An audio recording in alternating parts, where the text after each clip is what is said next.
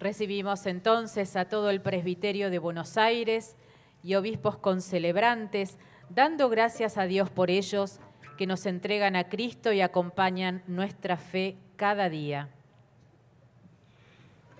Para poder trabajar en esta diócesis, trabaja el arzobispo con 186 parroquias en 20 decanatos, sumando unos 251 templos desparramados en toda la ciudad de Buenos Aires, con aproximadamente 1.320 ministros ordenados, y se encuentran en la ciudad de Buenos Aires casi unas 313 familias religiosas y religiosos. Damos inicio a esta procesión cantando nuestra canción de entrada.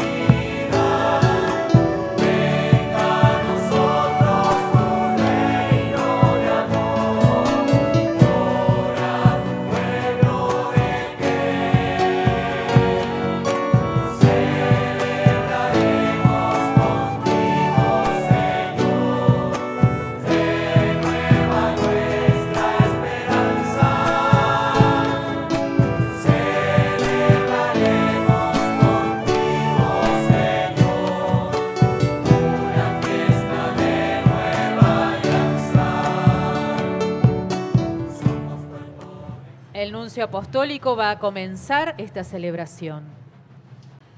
En el nombre del Padre y del Hijo y del Espíritu Santo. Amén. La paz esté con ustedes. Y con tu espíritu. Ahora un representante de la diócesis anterior de nuestro arzobispo, una diócesis de Río Gallego, va a dirigir unas palabras de despedida y bienvenida a nuestro nuevo arzobispo. Querido hermano, nuestro Dios, que es el Dios de las sorpresas, el que hace de nuevo las cosas y nos trae la novedad, también es el que hoy nos reúne en esta plaza que nos representa a todos, a todo nuestro país. Es el mismo que hoy me da el honor de ponerle voz a nuestra querida diócesis de Río Gallegos. Y sí, es una voz que hoy tiene tonos altibajos, entre la alegría de verte acá, un nuevo lugar, un nuevo, una nueva posición, y la emoción que brota de las despedidas, en nuestro caso. Son sentimientos intensos, eh, no solo porque son de mi corazón, sino por de muchas personas que te queremos decir gracias en este tiempo. No es fácil vivir donde vivimos, vos lo viste. Rara vez vemos el sol y cuando lo vemos calienta muy poquito. Son fotos maravillosas para las redes sociales, pero detrás de eso el frío duele, la nieve pesa, el hielo encierra. Como duele, pesa y encierra la distancia, estamos realmente lejos de todo. En época de fuertes vientos es común que a algún vecino se le vuele el techo. Quiero que nos quedemos con esta imagen en la mente, porque un poco esto también pasó cuando llegaste a nuestras tierras, cuando llegaste a nuestras vidas. Algunos de nosotros teníamos las chapas relativamente firmes, pero eran con clavos un poco oxidados, algo torcidos de tantos martillazos. Quizás te sonará la frase, el ruido de esos martillos, que decían que las cosas siempre se hacían así. Con esfuerzo logramos tener menos chapas en nuestro techo, Nos enseñaste que la Eucaristía, para que sea verdadera comida, tiene que, saber, tiene que tener sabor a comunidad, incluir a todos. Nadie puede caer fuera de la mesa. No terminaste de transmitirnos esto que llegó la pandemia. Pero a pesar de todo, nos pusimos los lentes de Dios y pudimos ver la oportunidad en la crisis. Proyectamos que habría un mejor mañana y que, y que tendríamos que tener una iglesia renovada con una caridad necesariamente creativa. Nos dimos cuenta de que para hacerlo realidad es necesario soñar a lo grande, pero con los pies en la tierra como lo hizo San José. Fue así como pasito a pasito entendimos que el único camino es Jesús. Jesús es el camino. Y que nada más lindo que ir juntos a la par. Finalmente, hace muy poquito, a principio de este año, nos, desafiaste a tener más compromiso. Un compromiso que no se traduce simplemente a aplaudir a nuestro Papa Francisco, sino que es más inventiva, más valor y más trabajo. Querido hermano, el tiempo es superior al espacio. No pierdas la paz ni esa sonrisa que tanto amamos. Camina con la misma tranquilidad de los que estamos a tu lado, porque sabemos quién sos, sabemos quién sos. Avanza, eligiendo la manera, no importa, pero con la certeza de que Dios es más grande. La Patagonia profunda, esa que supiste caminar, pastorear y querer, va a rezar siempre por vos. Antes de terminar, quiero asumir tres compromisos, tres verdades. Primero, que vas a recibir muchas visitas del sur, de tu iglesia del sur, porque extrañamente los aviones siempre vienen llenos, es algo que siempre nos preguntamos. Segundo, y es algo personal, voy a tratar de encontrar al dueño del perrito Ringo del barrio Evita, que nos quiere morder hace cuatro años. No sé qué le pasa a ese perro, me comprometo en encontrar el dueño. Y tercero, vamos a descubrir desde dónde, nace el viento para que construyamos un muro y no sople tanto. Que nuestra Virgen de Guaraique y Nuestra Señora de la Patagonia te proteja siempre. Y hermano, lo mejor está por venir. Te queremos mucho. En este altar, levantado en las puertas de la catedral, hay una silla vacía. Esa silla vacía, la principal, se llama sede. Va a ser ocupada por el nuevo arzobispo. Leeremos ahora la bula papal, que está firmada por el Papa Francisco. Donde nombra a Monseñor Jorge Ignacio García Cuerva como nuevo arzobispo de Buenos Aires. Francisco, obispo, siervo de los siervos de Dios. Al venerable hermano Jorge Ignacio García Cuerva, hasta ahora obispo de Río Gallegos. Nombrado arzobispo metropolitano de Buenos Aires y primado de la Argentina, salud y bendición apostólica. Como peregrinos en este mundo nos alegramos en el Señor, ya que Él se ha acercado a nosotros con su misericordia y viene cada uno a pesar de nuestras imperfecciones. El que es inmortal y justo ha descendido hasta nosotros y se ha hecho mortal para no dejarnos vivir en la angustia del mal. Y así llegamos navegando con confianza hacia los puertos siempre nuevos en donde podemos dar testimonio de Cristo. Con este espíritu nosotros, como pastor de todos y sostenidos por la gracia infinitamente misericordiosa, que es el fundamento de la esperanza cristiana, mientras trabajamos por el bien y el crecimiento de los fieles y de la Iglesia Universal, dirigimos paternalmente nuestra atención a las necesidades espirituales de la amadísima Arquidiócesis de Buenos Aires, que actualmente se encuentra vacante tras la renuncia de su último arzobispo, nuestro venerable hermano Mario Aurelio Cardenal Poli. Comunidad que por lo tanto comunidad que por lo tanto espera a su nuevo pastor, el cual será guía de su vida eclesial. Nuestro pensamiento se dirige a ti, venerable hermano, que por los méritos adquiridos al frente de la diócesis de Río Gallegos, pareces adornado de las cualidades espirituales y humanas que te hacen digno de este nuevo encargo. Por tanto, escuchando el parecer del dicasterio para los obispos, en plenitud de nuestra autoridad apostólica, liberándote del vínculo con la iglesia anterior, te nombramos arzobispo metropolitano de Buenos Aires y primado de la Argentina, con todos los derechos previstos y los, deberes correspondientes.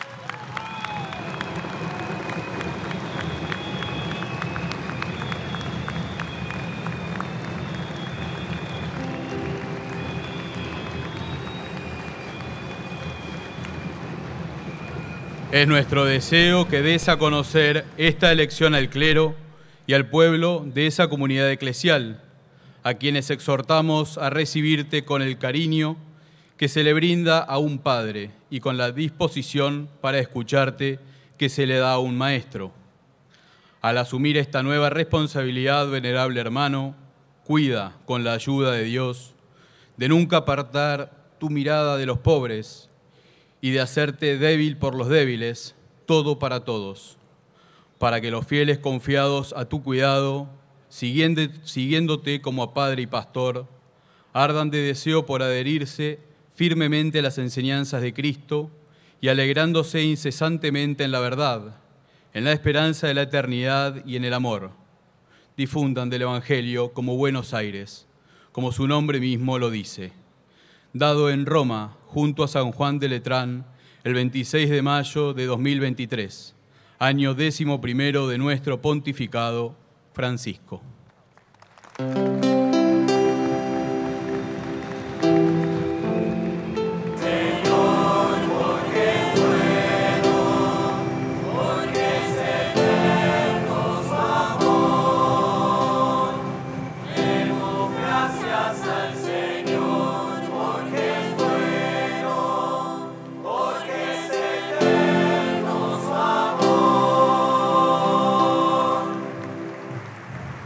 Allí vemos ya a nuestro arzobispo Jorge Ignacio tomando la cátedra. La cátedra que es la sede fija del obispo en la iglesia madre de la diócesis. Es el símbolo de la autoridad del obispo y de la enseñanza evangélica que como sucesor de los apóstoles está llamado a conservar y transmitir a la comunidad cristiana. El señor nuncio apostólico le dio lugar a que se sentara en esa sede y ahora le entregará el palio arzobispal. El palio es el emblema de la dignidad y oficio pastoral del arzobispo, simbolizando la oveja que va sobre los hombros del buen pastor. Por lo tanto, se convierte también en signo de comunión con el obispo de Roma y de compromiso a ser también él instrumento de comunión entre sus hermanos.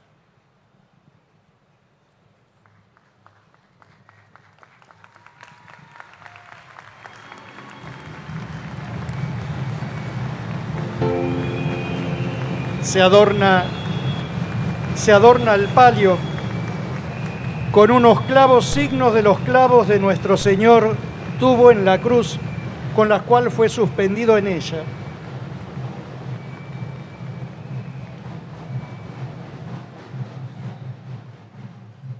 Para gloria de Dios omnipotente, alabanza de Santa María, siempre Virgen y de los santos apóstoles Pedro y Pablo, para decoro de esta sede primada de Buenos Aires, te impongo el palio tomado de la confesión del apóstol San Pedro, para que lo uses en los límites de tu provincia eclesiástica. Que este palio sea para ti signo de unidad y de comunión con la sede apostólica que sea vínculo de caridad y estímulo de fortaleza, para que en el día de la venida y de la revelación del gran Dios y príncipe de los pastores Jesucristo, puedan obtener con la grey a ti confiada los ornamentos de la inmortalidad y de la gloria, en el nombre del Padre y del Hijo y del Espíritu Santo. El palio es signo que es un obispo metropolitano. Y por eso van a subir en este momento a saludarlo los obispos de la provincia eclesiástica.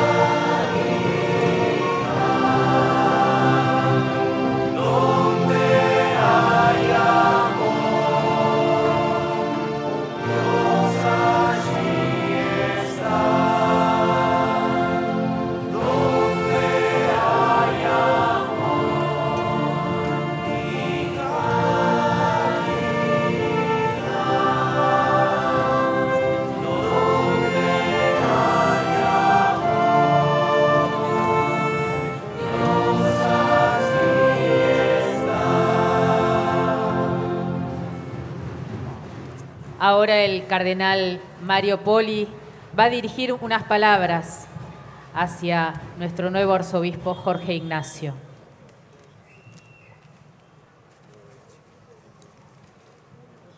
Muy querido hermano Jorge Ignacio, bienvenido a la ciudad de Buenos Aires, a nuestra iglesia de la Santísima Trinidad. Sabemos que venís de parte de Jesús, guiado por el Espíritu, confirmado por el Vicario de Cristo, nuestro Papa Francisco. Y pensaba decirte esto, para no extendernos porque la misa es muy larga. Voy a citar al Monseñor Maletti, ¿no?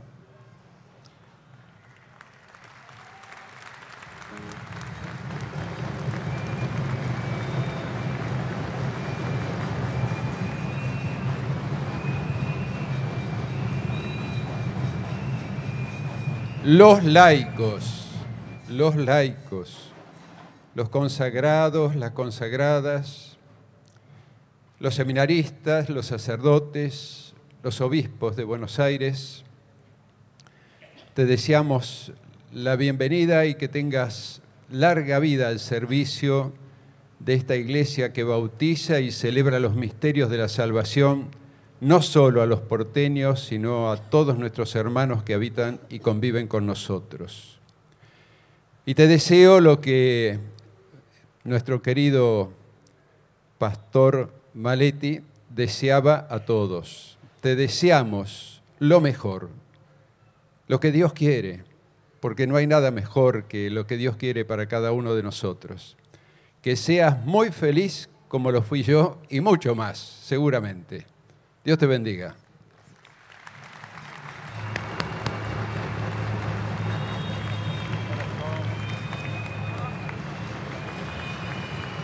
Ahora,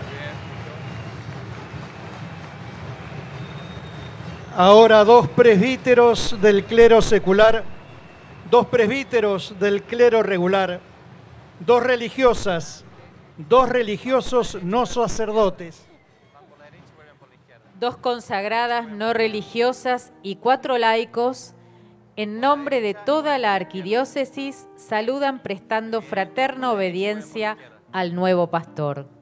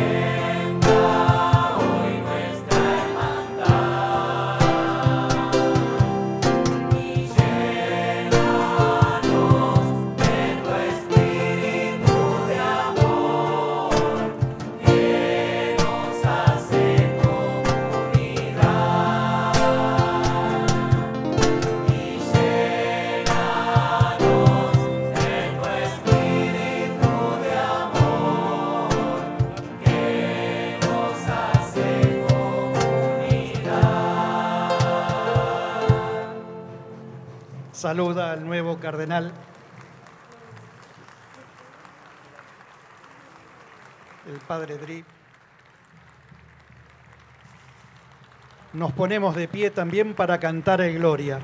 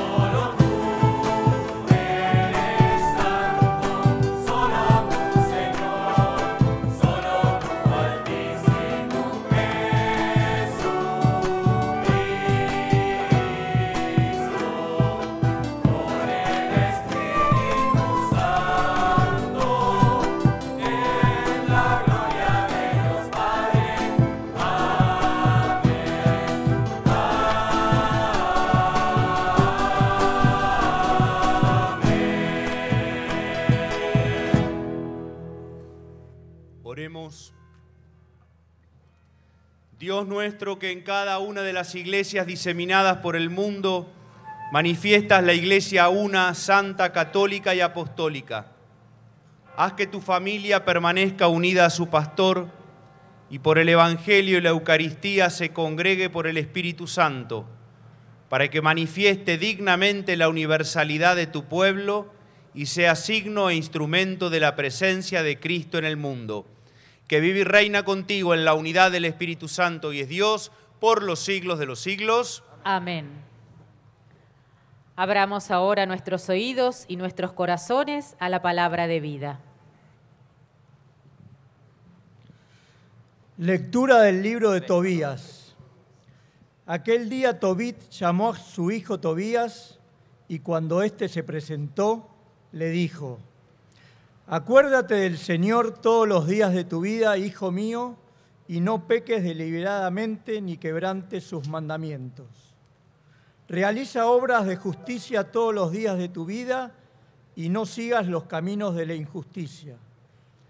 Porque si vives conforme a la verdad, te irá bien en todas sus obras como a todos los que practican la justicia. Da la limosna de tus bienes y no lo hagas de mala gana no apartes tu rostro del pobre y el Señor no apartará tu rostro de ti.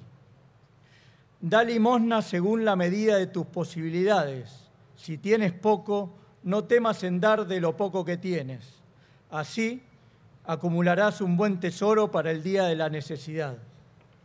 Porque la limosna libra de la muerte e impide caer en las tinieblas. La limosna es, para todos los que la hacen, una ofrenda valiosa a los ojos del Altísimo. No retengas hasta el día siguiente el salario de un trabajador. Retribúyele inmediatamente y si sirves a Dios, Él te lo retribuirá. Hijo mío, vigilas todas tus acciones y muéstrate siempre educado. Comparte tu pan con los que tienen hambre y tus vestidos con los que están desnudos Da limosna de todo lo que sobra y no lo hagas de mala gana. Pide consejo a las personas sensatas y no desprecies el buen consejo. En cualquier circunstancia bendice al Señor tu Dios. Pídele que dirija tus pasos y que todos tus caminos y todos tus proyectos lleguen a feliz término. Porque ningún pueblo posee la sabiduría sino que es el Señor el que da todos los bienes. Él humilla a quien quiere hasta lo más profundo del abismo. Hijo mío, acuérdate de estos preceptos y que nunca se borren de tu corazón. Palabra de Dios.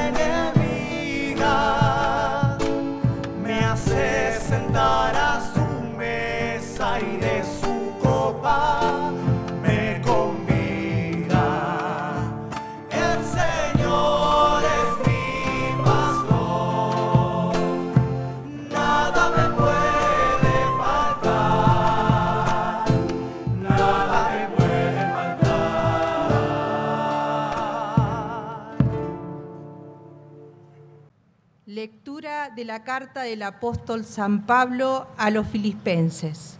Hermanos, si la exhortación en nombre de Cristo tiene algún valor, si algo vale el consuelo que brota del amor o la comunión en el Espíritu, o la ternura y la compasión, les ruego que hagan perfecta mi alegría, permaneciendo bien unidos.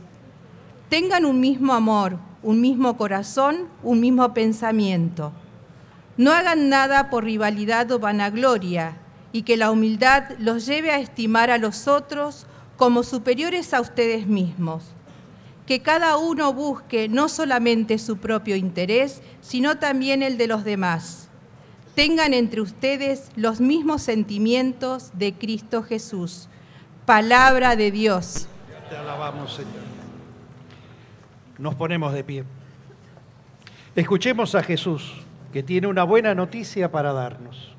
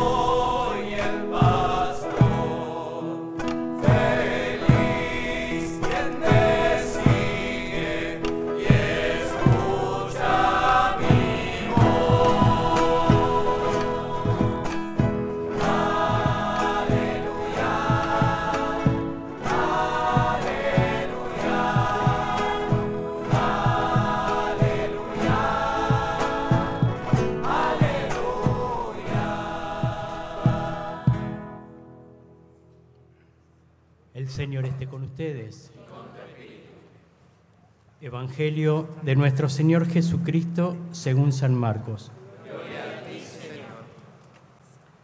Jesús volvió a Cafarnaún y se difundió la noticia de que estaba en la casa. Se reunió tanta gente que no había más lugar ni siquiera delante de la puerta, y él les anunciaba la palabra. Le trajeron entonces a un paralítico, llevándolo entre cuatro hombres. Y como no podían acercarlo a él a causa de la multitud, levantaron el techo sobre el lugar donde Jesús estaba y haciendo un agujero descolgaron la camilla con el paralítico. Al ver la fe de esos hombres, Jesús dijo al paralítico, Hijo, tus pecados te son perdonados. Unos escribas que estaban sentados allí pensaban en su interior, ¿qué está diciendo este hombre? Estaba blasfemando. ¿Quién puede perdonar los pecados sino solo Dios? Jesús, advirtiendo enseguida que pensaban así, les dijo, ¿qué están pensando? ¿Qué es más fácil decir al paralítico, tus pecados te son perdonados? ¿O levántate, toma tu camilla y camina? Para que ustedes sepan que el Hijo del Hombre tiene sobre la tierra el poder de perdonar los pecados, dijo al paralítico, yo te lo mando, levántate, toma tu camilla y vete a tu casa. Él se levantó enseguida, tomó su camilla y salió a la vista de todos.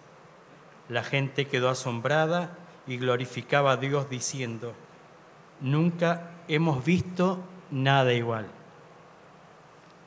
Palabra del Señor. Gloria a ti, Señor Jesús. El diácono, por primera vez tomamos asiento, escucharemos la palabra de nuestro pastor que nos va a guiar.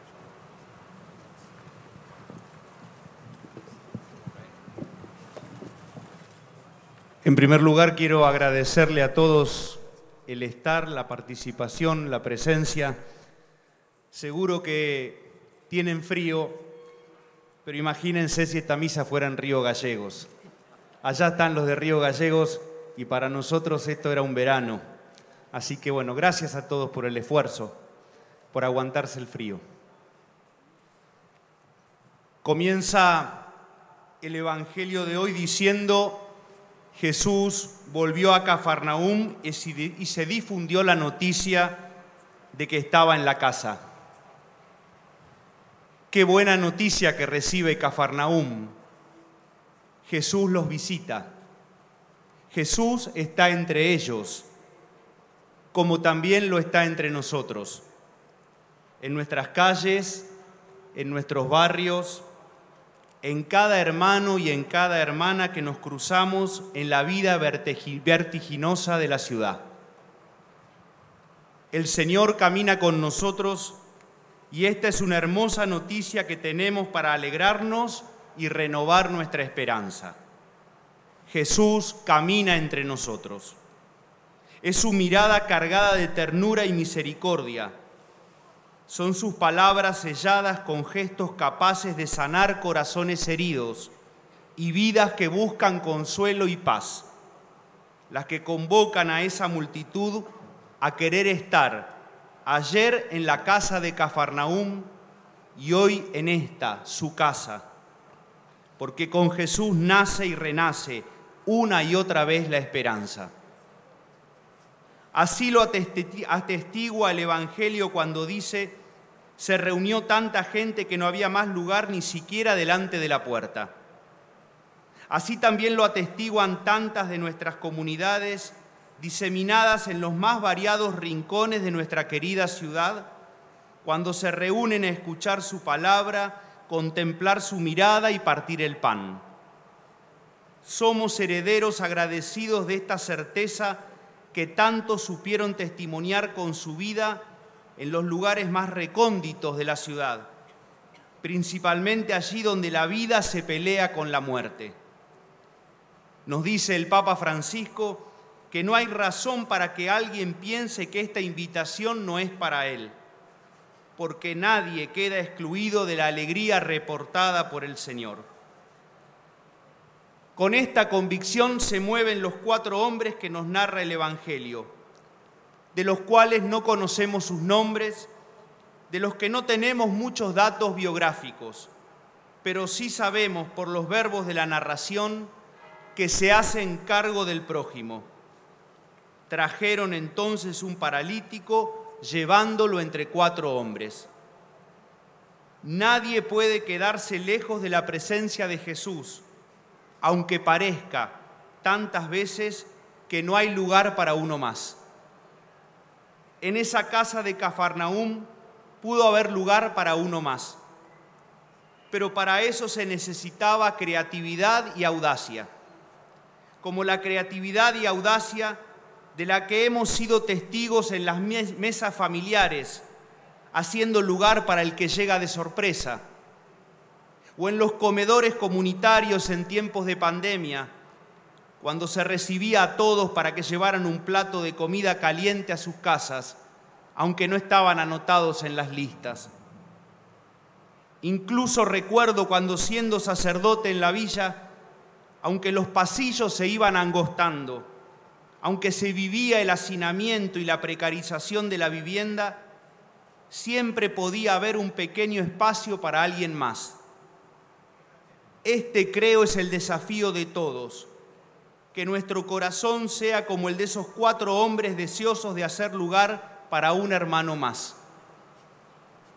Qué hermoso es entonces dejarnos ungir por esta palabra y poder soñar una iglesia arquidiocesana y una ciudad con lugar para todos. Aunque seamos muchos, aunque haya más gente que en aquella casa de Cafarnaúm, lugar para todos en el corazón, lugar para todos en nuestras comunidades y también lugar para todos en la ciudad, sin excluidos, forjando la cultura del encuentro frente a la cultura del descarte y la indiferencia. Hay una canción llamada La Mesa de los hermanos Carabajal que expresa hermosamente todo esto. Yo quisiera que en mi mesa nadie se sienta extranjero, que sea la mesa de todos, territorio del encuentro, que sea mesa de domingo, mesa vestida de fiesta, donde canten mis amigos esperanzas y tristezas. Como aquellos hombres del Evangelio, hoy estamos llamados a reconocer que entre nosotros hay personas, familias, amigos que están sufriendo, que se sienten lastimadas en su esperanza, las familias que siguen llorando a los más de 16.000 fallecidos por COVID en la ciudad, los ancianos abandonados o dejados de lado, quienes sufren adicciones, violencia en todas sus formas, angustia y pánico, quienes viven en la calle o en viviendas precarias, o tantos y tantas que desvelados hacen malabares buscando llegar a fin de mes. En definitiva, quienes ya no tienen ganas de seguir, paralizados en sus sueños, golpeados por una realidad económica y social que duele y que congela el alma. Hacernos cargo, no mirar para otro lado, porque como dijo el Papa Benedicto XVI, el amor al prójimo es un camino para encontrar también a Dios y cerrar los ojos ante el prójimo nos convierte también en ciegos ante Dios. Frente a una realidad tan compleja, donde la impotencia parece tener la última palabra y el sálvese quien pueda puede volverse un canto de sirenas, el Evangelio nos regala un canto aún más esperanzador. Nadie puede cargar solo al paralítico, nadie tiene solo las respuestas es necesario aprender a encontrarnos y reconocer que somos una comunidad. Como esos cuatro hombres que tienen claro que cada uno de ellos solos, por más inteligencia, buena voluntad, virtudes o intuiciones que tengan, no podrían hacer mucho. Tienen claro que su objetivo es ayudar al paralítico a encontrarse con Jesús y para lograrlo reconocen la necesidad de dejar de lado los personalismos, generando consensos y buscando acuerdos que permitan a la creatividad y a la audacia abrir nuevos caminos.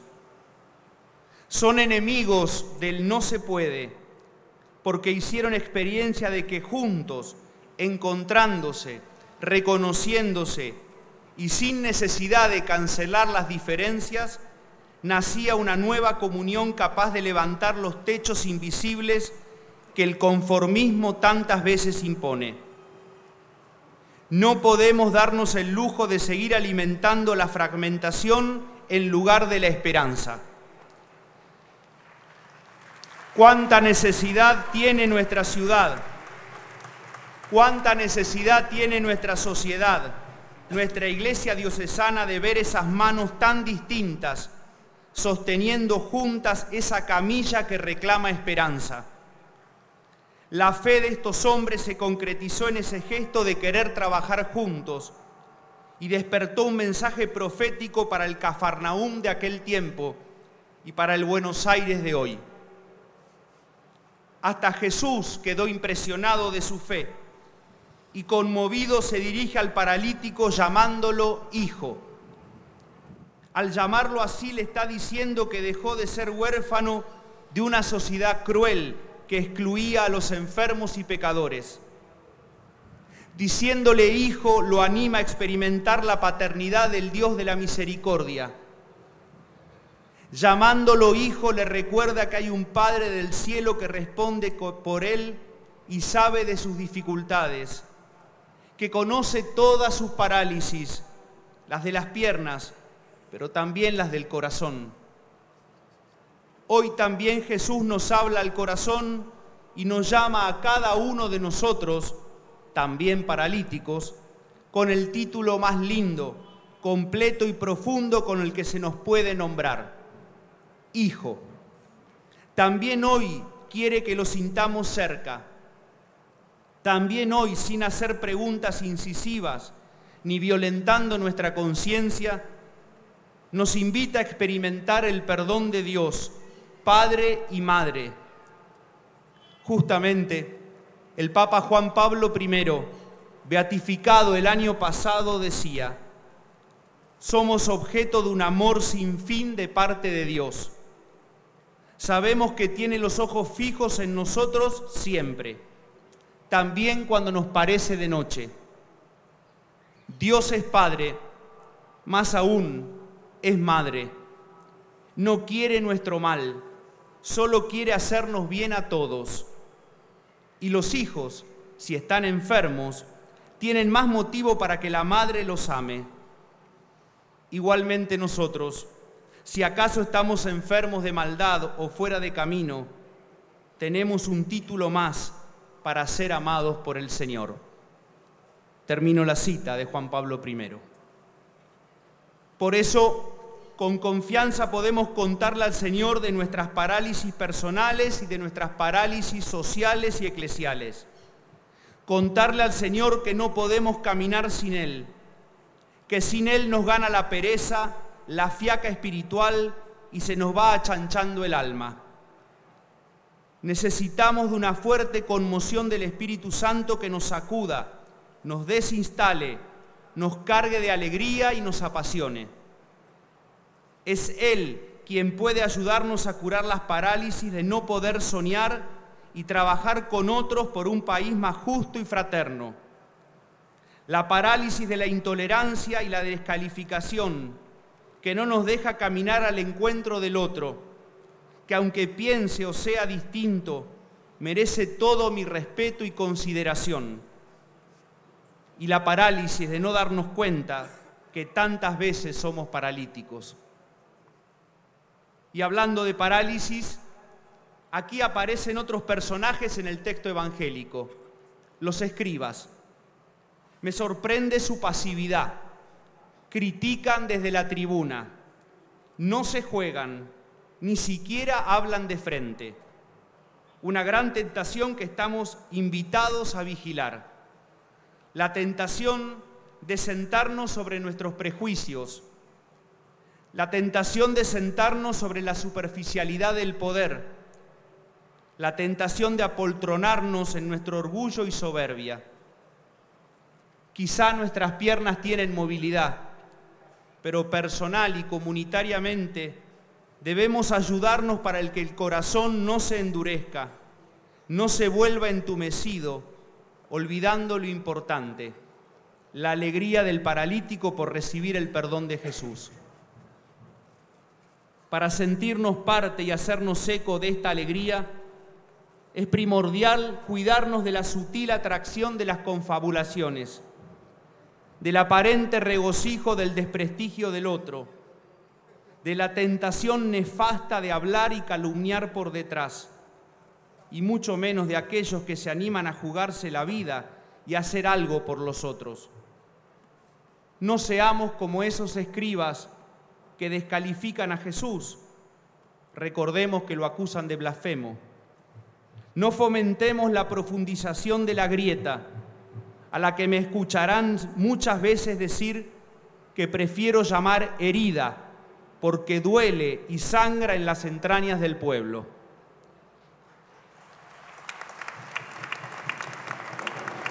Jesús advirtiendo los pensamientos y las actitudes de los escribas, redobla la apuesta. Jesús hace oídos sordos a la crítica que daña. Al Señor lo conmueve el dolor de los que sufren. Por eso no solo perdona los pecados del paralítico, sino que lo cura físicamente. Jesús también nos convoca, impulsa y acompaña a unir nuestras manos para acercar su unción a los caídos, a los rotos, a los solos, a los más pobres, a los nadies, a los paralizados por la droga, por la prostitución y los diferentes tipos de explotación, a quienes por la crisis económica y por tantas otras pandemias de nuestro siglo XXI han sido contaminados en su diario vivir. Una unción capaz de proclamar, hermano, hermana, levántate, ponete de pie, recupera tu dignidad de hijo y de hija, camina con la frente en alto, como cantaba Agustín Magaldi en un tango de 1936.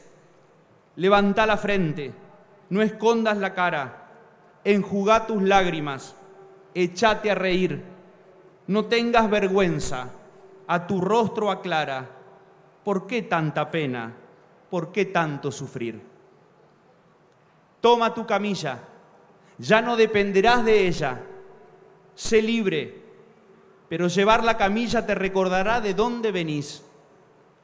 Todos somos paralíticos sanados por Jesús. Cuidado con creernos más que los demás. Mirar la camilla será tener siempre presente que hay un Salvador en mi vida y en la de todos. Todos vulnerables, todos pecadores, pero todos amados y salvados por Dios. Vete a tu casa, sentite familia, sentite parte de la comunidad, viví la fraternidad con calor de hogar que la ciudad sea la casa de todos. Finalizando, delante de la Virgen María, Nuestra Señora de Buenos Aires y de nuestro patrono San Martín de Tours, los invito a hacer un doble compromiso.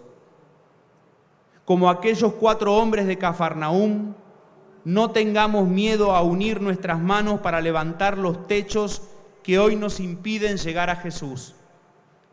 Entre todos, levantemos el techo del no se puede, levantemos el techo del siempre se hizo así, levantemos el techo de la indiferencia y de la resignación, levantemos el techo de la descalificación del otro, levantemos los techos que no nos permiten soñar y que han oscurecido muchas veces e imposibilitado el horizonte de nuestros jóvenes. Y segundo, hagámoslo caminando juntos, de manera sinodal, como en la Eucaristía de hoy. De mi parte, al inicio de esta misión, quiero comprometerme a trabajar en equipo con los obispos auxiliares y vicarios, trabajar en equipo especialmente con los sacerdotes, trabajar en equipo con las religiosas y religiosos, trabajar en conjunto con los laicos y laicas, con los distintos actores que forman parte de nuestra arquidiócesis, y a la vez buscar las manos, el consejo y la amistad de nuestros hermanos y hermanas que profesan otros credos y de todas las personas de buena voluntad que enriquecen y hacen a la identidad de nuestra querida ciudad de Buenos Aires. El Evangelio de Jesús nos seguirá convocando es buena noticia, es mensaje de liberación, es mensaje de ternura y compasión, porque conocer a Jesús es el mejor regalo que puede recibir cualquier persona. Haberlo encontrado en nosotros es lo mejor que nos ha ocurrido en la vida y darlo a conocer con nuestras palabras y obras es nuestro gozo. Entonces, dejemos que hoy y siempre nos renueve en la misión. Vale la pena levantar todos los techos, como lo hicieron aquellos hombres que, tal como aconsejaba la primera lectura, no apartaron su rostro del pobre, se dejaron conmover y se jugaron la vida. Nosotros también nos queremos seguir jugando la vida por la buena noticia de Jesús. Entonces, no le tengamos miedo al futuro. Atrevámonos a soñar a lo grande que el chiquitaje no nos gane y no nos consolemos con vuelos rastreros.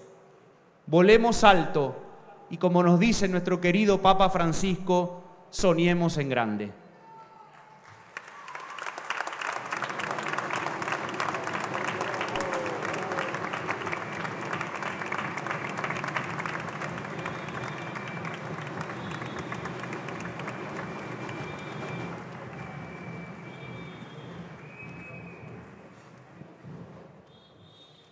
Ponemos de pie.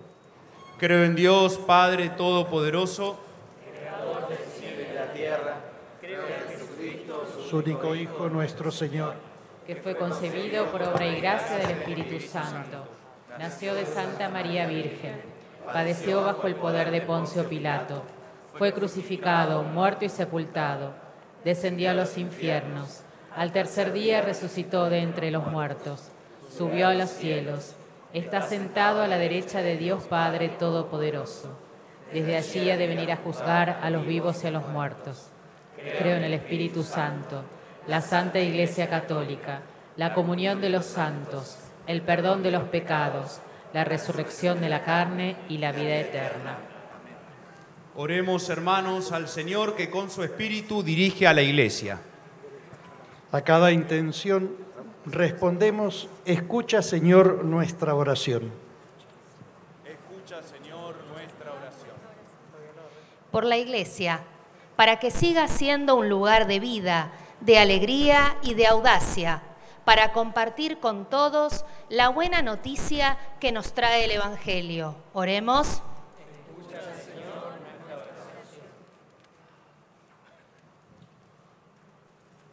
por nuestro querido Papa Francisco, para que el Señor lo siga animando y fortaleciendo con su gracia y así conduzca a la Iglesia en el mundo entero por caminos siempre nuevos. Oremos.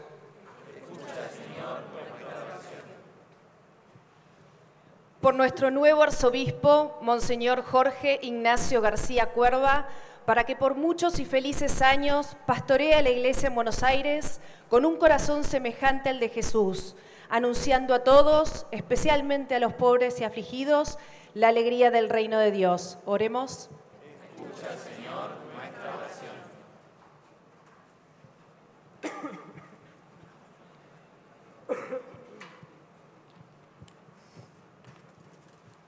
por los cardenales Víctor Fernández y Luis Dri, hoy presentes entre nosotros, para que con amor intenso trabajen por la Iglesia con todas sus fuerzas en este nuevo servicio al que fueron llamados por el Papa. Oremos. Escucha, Señor, nuestra oración.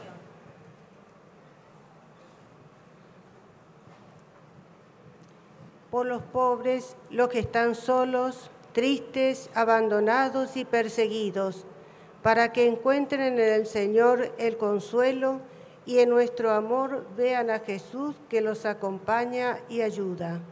Oremos. Escucha, Señor, nuestra oración.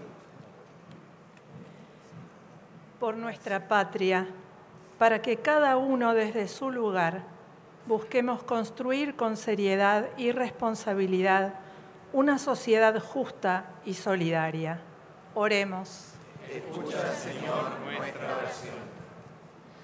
Señor Dios Todopoderoso, escucha nuestra oración y concédeme a mí, indigno siervo tuyo, ser un verdadero imitador de tu Hijo, el buen pastor que dio la vida por sus ovejas.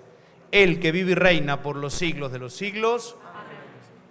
Presentamos nuestras ofrendas al altar. Los padres, los papás del nuevo arzobispo van a presentar el pan y el vino, frutos de la tierra y del trabajo de tantos hermanos nuestros, que convertirá en el cuerpo y la sangre de Jesús. También presentamos con generosidad y alegría nuestra ofrenda material para el sostenimiento de la Iglesia. Los servidores están debidamente identificados.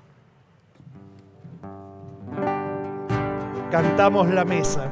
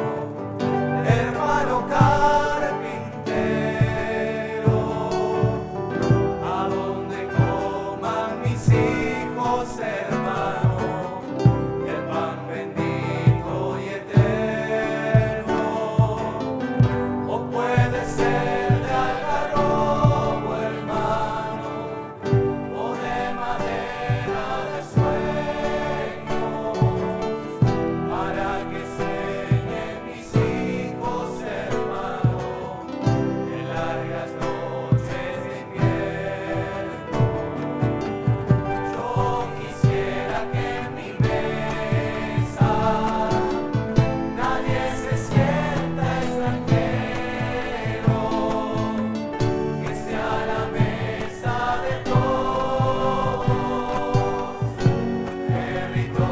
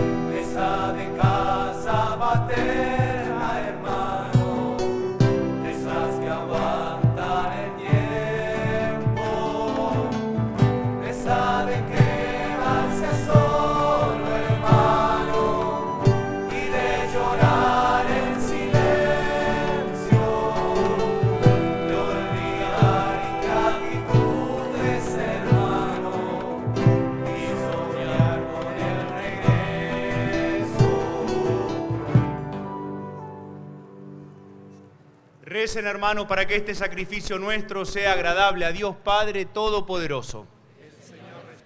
Señor Dios, al celebrar el memorial del inmenso amor de tu Hijo, te suplicamos que el fruto de tu acción salvadora sirva por el ministerio de tu iglesia para la salvación del mundo entero. Por Jesucristo nuestro Señor. El Señor esté con ustedes. Y con tu espíritu. Levantemos el corazón. Lo tenemos levantado hacia el Señor. Demos gracias al Señor nuestro Dios. Es justo y necesario. En verdad es justo y necesario nuestro deber y salvación darte gracias siempre y en todo lugar, Señor Padre Santo, Dios Todopoderoso y Eterno.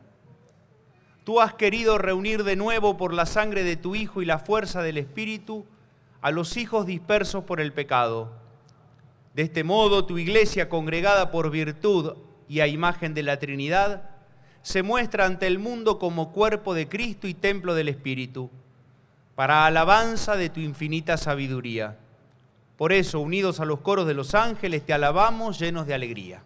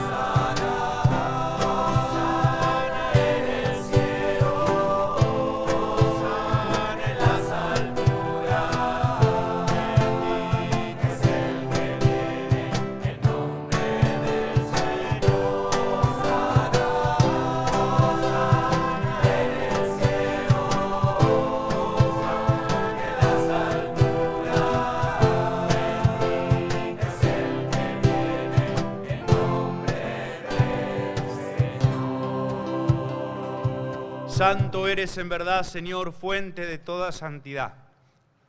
Por eso te pedimos que santifiques estos dones con la efusión de tu Espíritu, de manera que se conviertan para nosotros en el cuerpo y la sangre de Jesucristo nuestro Señor. El mismo, cuando iba a ser entregado a su pasión voluntariamente aceptada, tomó pan, dándote gracias, lo partió y lo dio a sus discípulos diciendo, tomen y coman todos de él, porque esto es mi cuerpo que será entregado por ustedes.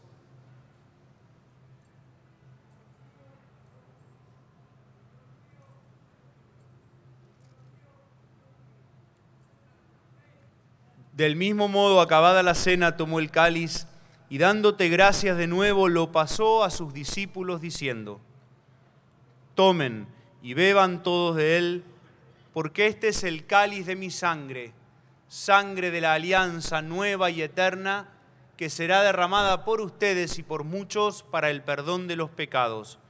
Hagan esto en conmemoración mía. Este es el sacramento de nuestra fe. Anunciamos tu muerte, proclamamos tu resurrección. Ven, Señor Jesús. Así pues, Padre, al celebrar ahora el memorial de la muerte y resurrección de tu Hijo, te ofrecemos el pan de vida y el cáliz de salvación, y te damos gracias porque nos haces dignos de servirte en tu presencia. Te pedimos humildemente que el Espíritu Santo congregue en la unidad a cuantos participamos del cuerpo y sangre de Cristo. Acuérdate, Señor, de tu iglesia extendida por toda la tierra. Y con el Papa Francisco, con mi hermano Jorge Ignacio, obispo de esta iglesia de Buenos Aires, con los obispos presentes en esta celebración, conmigo, indigno siervo tuyo, Y todos los pastores que cuidan de tu pueblo, llévala a su perfección por la caridad.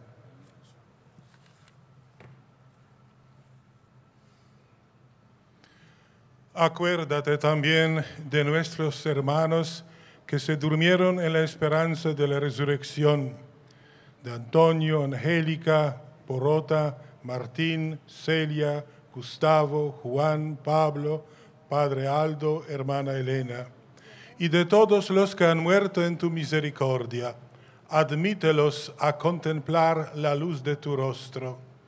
Ten misericordia de todos nosotros, y así con María la Virgen Madre de Dios, San José su esposo, los apóstoles y cuantos vivieron en tu amistad a través de los tiempos, merezcamos por tu Hijo Jesucristo compartir la vida eterna y cantar tus alabanzas. Por Cristo, con Él y en Él, a ti Dios Padre Omnipotente en la unidad del Espíritu Santo, todo honor y toda gloria por los siglos de los siglos. Amén. Llenos de alegría por ser hijos de Dios, como familia que queremos darle lugar a todos, rezamos juntos la oración que el mismo Jesús nos enseñó. Padre nuestro que estás en el cielo, santificado sea tu nombre. Venga a nosotros tu reino.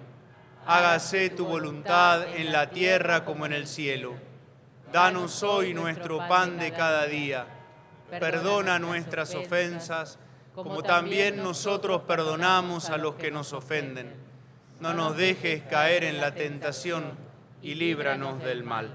Líbranos de todos los males, Señor, y concédenos la paz en nuestros días, para que, ayudados por tu misericordia, vivamos siempre libres de pecado y protegidos de toda perturbación, mientras esperamos la gloriosa venida de nuestro Salvador Jesucristo. Tuyo es el reino, tuyo el poder y la gloria por siempre, Señor. Señor Jesucristo, que dijiste a tus apóstoles, la paz les dejo, mi paz les doy, no tengas en cuenta nuestros pecados, sino la fe de tu iglesia, y conforme a tu palabra concedele la paz y la unidad. Tú que vives y reinas por los siglos de los siglos, Amén. la paz de Jesús esté con cada uno de ustedes. Y con tu espíritu. En Cristo Jesús nos damos un saludo de paz.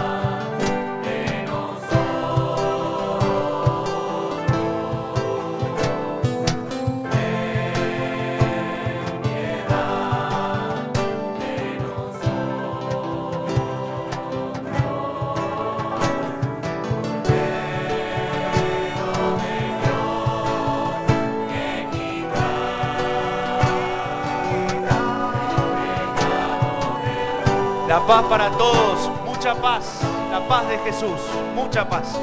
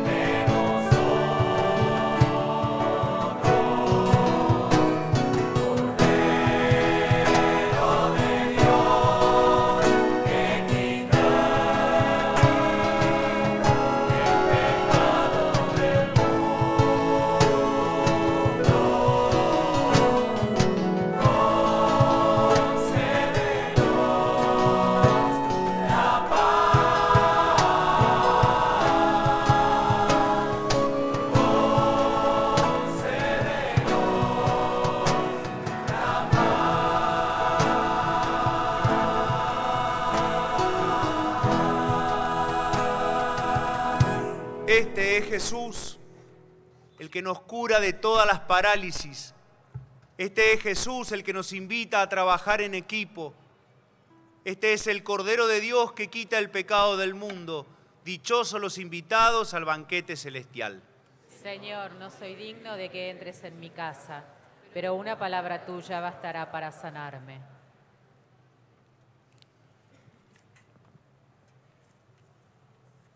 La comunión va a llegar a ser dada en cada uno de los lugares, así que no va a hacer falta que nos vayamos moviendo, sino sencillamente estar atentos a donde hay un ministro de la comunión para poderla recibir.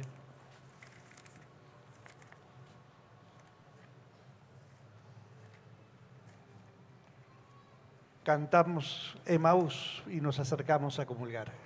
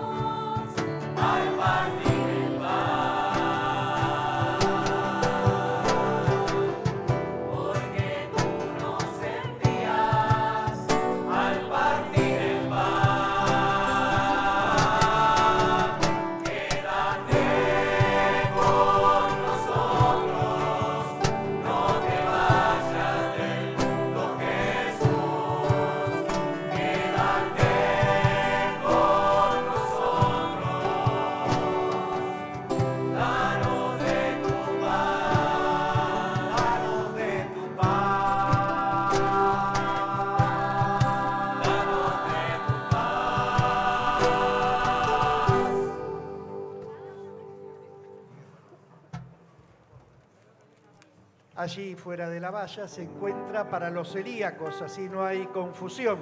A ver el ministro de celíacos si levanta la mano para que lo puedan ver en aquel costado cerca del estacionamiento de la curia.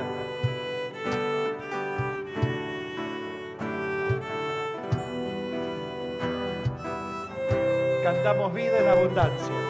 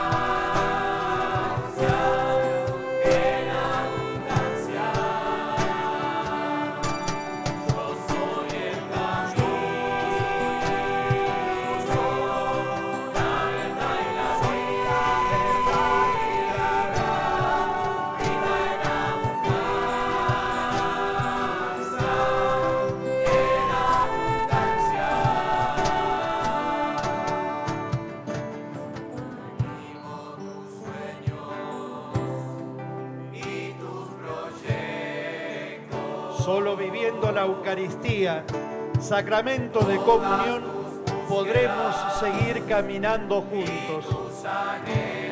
Levanten la mano, por favor, si en algún lugar no llegó la Eucaristía.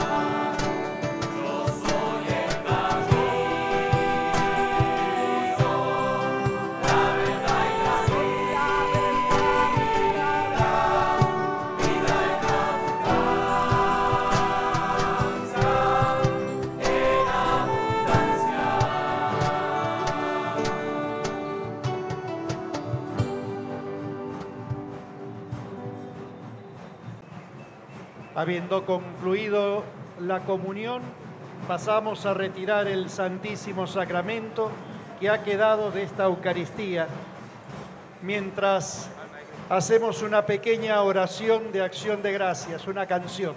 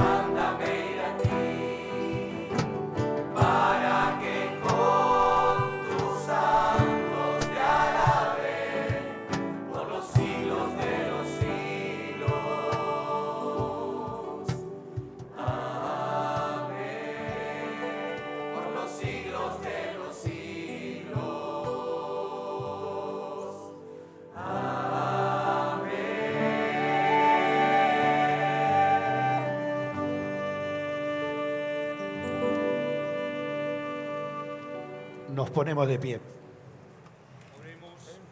Oremos. Padre de misericordia, acrecienta y conserva en esta iglesia tuya la integridad de la fe, la santidad de costumbres, la caridad fraterna y la religión pura. Y ya que no dejas de alimentarla con la palabra y el cuerpo de tu Hijo, guíala bajo tu protección. Por Jesucristo nuestro Señor. Amén. María está siempre presente y nos acompaña en cada momento de nuestra vida. María guía a este pueblo peregrino y nos enseña a no ser indiferentes a las necesidades de los demás.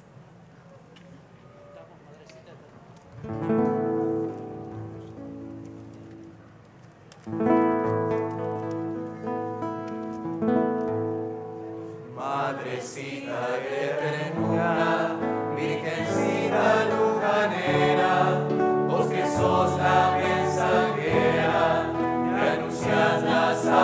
salvación,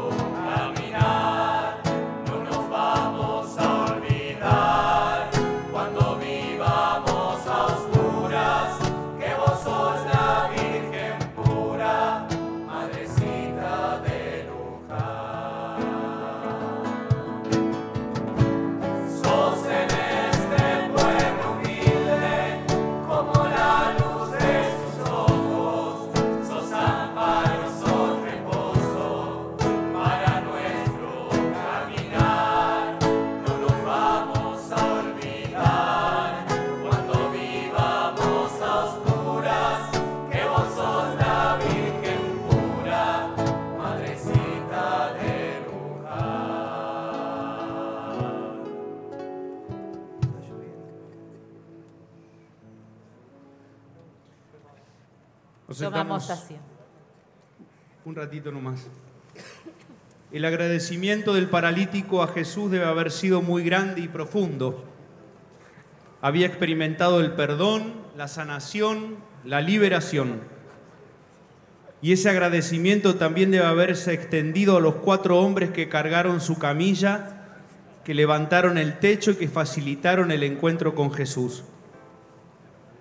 Hoy, consciente de ser un perdonado, amado por Jesús, quiero darle gracias a Dios. Recuerdo el día en el que el señor Nuncio me dio la noticia de este nombramiento. Inmediatamente se me hizo presente la escena del Evangelio de la pesca milagrosa e hice mías las palabras de Pedro. Aléjate de mí, que soy un pecador.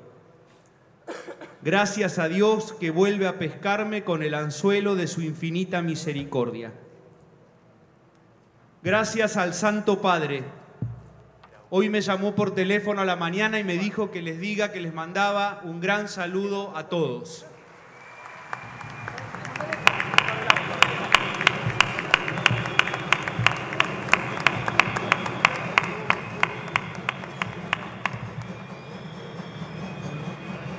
Gracias por su cariño paternal y por su confianza. Gracias por sus consejos. En los días más difíciles me llamaba y me decía, Dios es más grande, no pierdas la paz y no pierdas el buen humor. Gracias Francisco por animarnos a soñar en grande, por, proponernos ser una iglesia en salida que primerea, que se involucra y que acompaña. Una iglesia pobre para los pobres. Gracias a todos los que en distintos momentos de la vida cargaron mi camilla y no me dejaron tirado ni, ni me juzgaron por mis parálisis del corazón. A mi familia, a mis padres, a mis hermanos, a mis cuñados, a mis sobrinos y a mis abuelos por transmitirme la fe. Y aquí les comparto una anécdota familiar. Hoy sería el cumpleaños de mi abuela paterna. Como siempre, ella venía a las celebraciones en esta catedral y soñaba con vivir bien cerca de Plaza de Mayo. Cumplió un poco el sueño en el nieto. Gracias.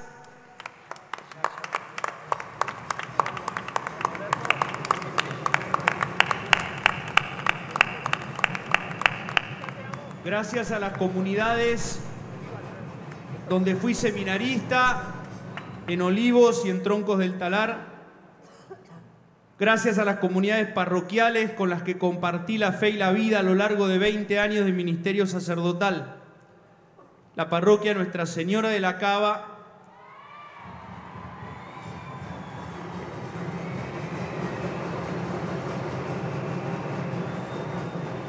y la parroquia Santa Clara en el Talar. Gracias también a toda la gente de la pastoral carcelaria a nivel nacional e internacional con la que hemos compartido estos años. Gracias a la diócesis de Lomas de Zamora donde fui obispo auxiliar. Guardo los mejores recuerdos y experiencias de caminar juntos en el conurbano profundo. El sábado pasado en la despedida de Río Gallegos recordaba que en aquella ciudad del sur donde nací, también me bautizaron y aprendí a caminar. Luego vine con mi familia a Buenos Aires, pero las sorpresas de Dios me llevaron nuevamente a aquella ciudad del sur para que 50 años después diera también allí los primeros pasos como obispo diocesano. Gracias a la diócesis del fin del mundo. Allí muchas veces las paredes de las capillas son el viento. El piso es la escarcha y el cielo infinito patagónico es el techo. No dejamos que el frío y el viento nos apague la pasión, el entusiasmo, las ganas de anunciar a Jesús y de celebrar la fe y la vida. Gracias querida diócesis de Río Gallegos, porque soñamos juntos ser una iglesia hospital de campaña que recibe a todos, especialmente a los heridos de la vida. Gracias porque en tiempos de pandemia, más allá de las restricciones, fuimos una iglesia viva en la caridad y en el compromiso. Gracias a la Arquidiócesis de Buenos Aires que me recibe, al Cardenal Mario Poli por su servicio a lo largo de estos años, por su cercanía y delicadeza para darme la bienvenida.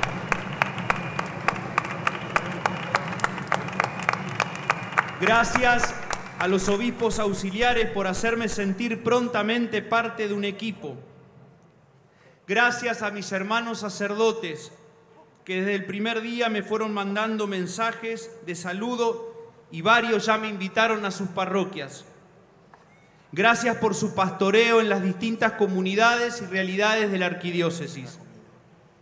Como dice Francisco, el sacerdote es el primer prójimo del obispo nos iremos conociendo y acompañando mutuamente.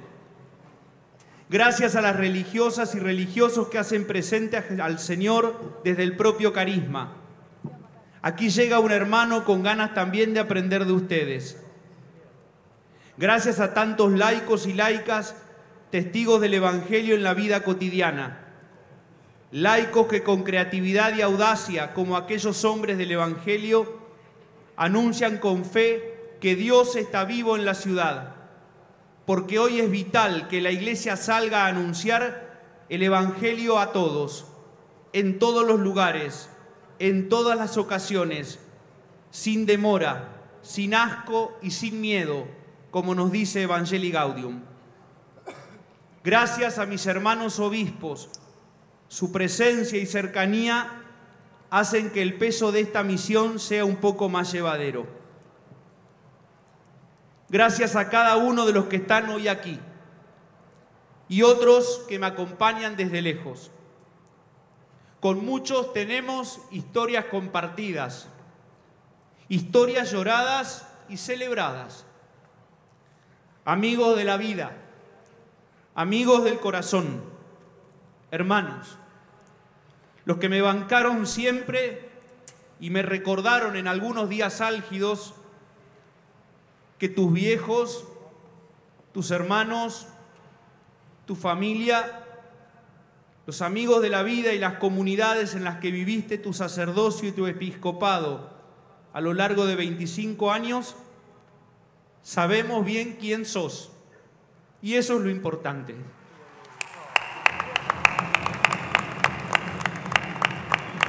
Por eso, por eso le pido a quienes me conocen, les pido a quienes conocen a Jorge hijo, Jorge hermano, Jorge amigo, Jorge vecino, Jorge párroco, Jorge obispo, que no dejen que me traicione, que como dice Francisco no me comporte como un príncipe de la iglesia, porque lo estaría traicionando a Dios que me llamó, a la iglesia que me confía esta misión y a los más pobres, a esos rostros concretos que necesitan de un padre y un hermano y que me enseñaron que Cristo vive entre nosotros.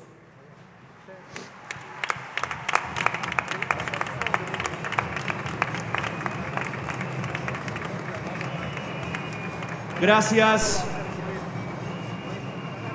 a las autoridades nacionales, provinciales y municipales por su presencia y acompañamiento. Creo firmemente en el trabajo articulado, en el diálogo y en la búsqueda de consensos y acuerdos. Cuenten conmigo para lograr una presencia inteligente del Estado en favor de los sectores más vulnerables y excluidos.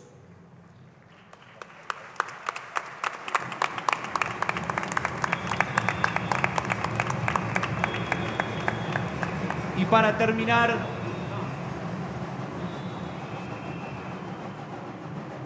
me encomiendo una vez más, muchos lo sabrán, soy devoto de la Virgen de Pompeya, también mi abuela nos llevaba ahí, porque cuando íbamos al hospital de Fuerza Aérea y hacíamos lío, nos sacaban a la calle y decían, ¿a dónde vamos? Y vayan al santuario que está ahí cerca. Y hago míos entonces, para terminar, los versos de un tango que se llama Medallita de los Pobres, que Carlos Gardel cantaba con su voz única. Y se lo dedico al cardenal, al Padre Luis.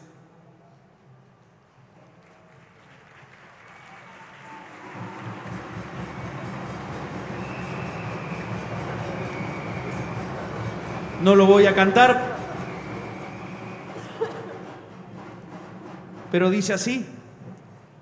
Virgencita de Pompeya, nacida en el barrio turbio, como una flor del suburbio que embelleció el arrabal. Virgencita de Pompeya, que no conoces el centro, pero que estás tan adentro en el alma nacional. Te llevo siempre conmigo en mi vida de compadre, porque sos como una madre que nos defiende del mal. Que Dios los bendiga mucho a todos y gracias de corazón.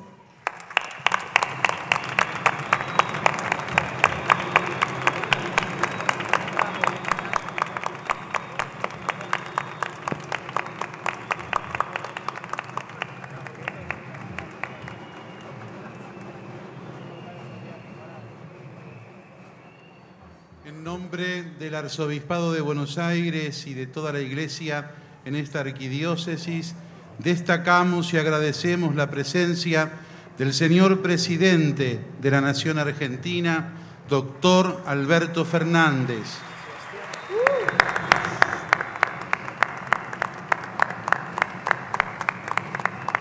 De la señora gobernadora de la provincia de Santa Cruz, de los señores ministros del Poder Ejecutivo Nacional, del señor secretario de Culto de la Nación, de los señores ministros de la Ciudad de Buenos Aires y del director general de cultos de dicho gobierno.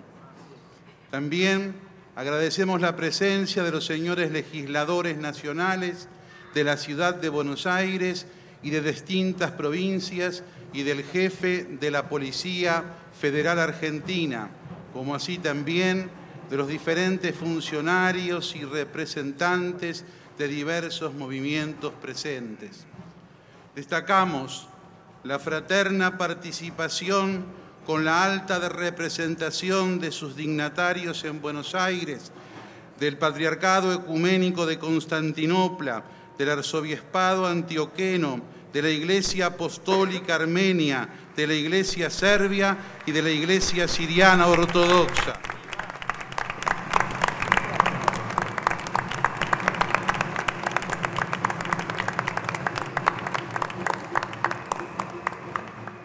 También de las iglesias anglicana, presbiteriana, bautista y nueva apostólica.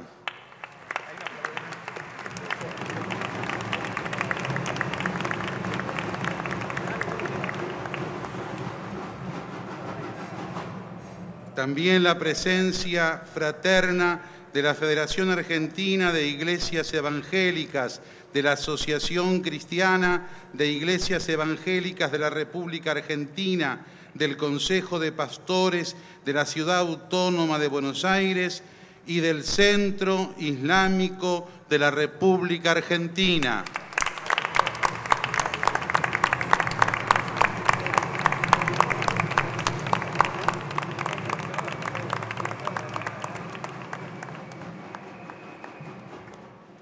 Recibido especialmente, entre muchísimas adhesiones, la del señor jefe de gobierno de la ciudad de Buenos Aires, quien expresa al señor arzobispo que es su deseo que desde el gobierno de la ciudad puedan continuar un camino de escucha activa y colaboración en pos del bien de los vecinos y de toda Buenos Aires.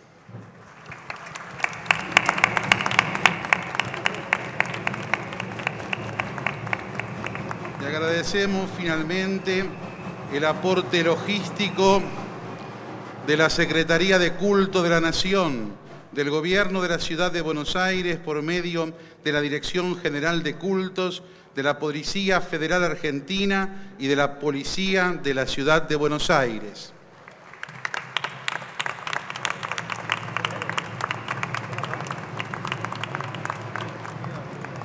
Y aquí no hay grieta con las provincias. Está también el cardenal Rossi, que viene de Córdoba, pero que no lo teníamos registrado.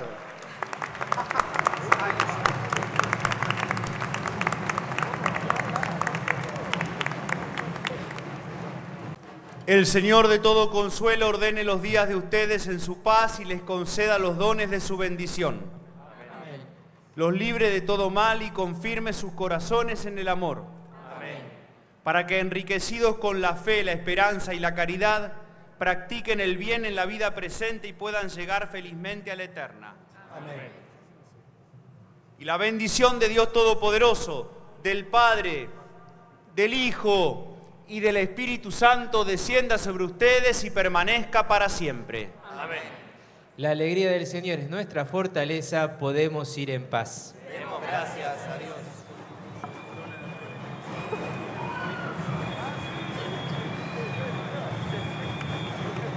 El señor arzobispo saludará ahora a los concelebrantes. Recordamos que el sábado 30 de septiembre tendremos la peregrinación a Luján y lo haremos caminando con el lema Madre, estamos en tus manos, danos fuerzas para unirnos. Cantamos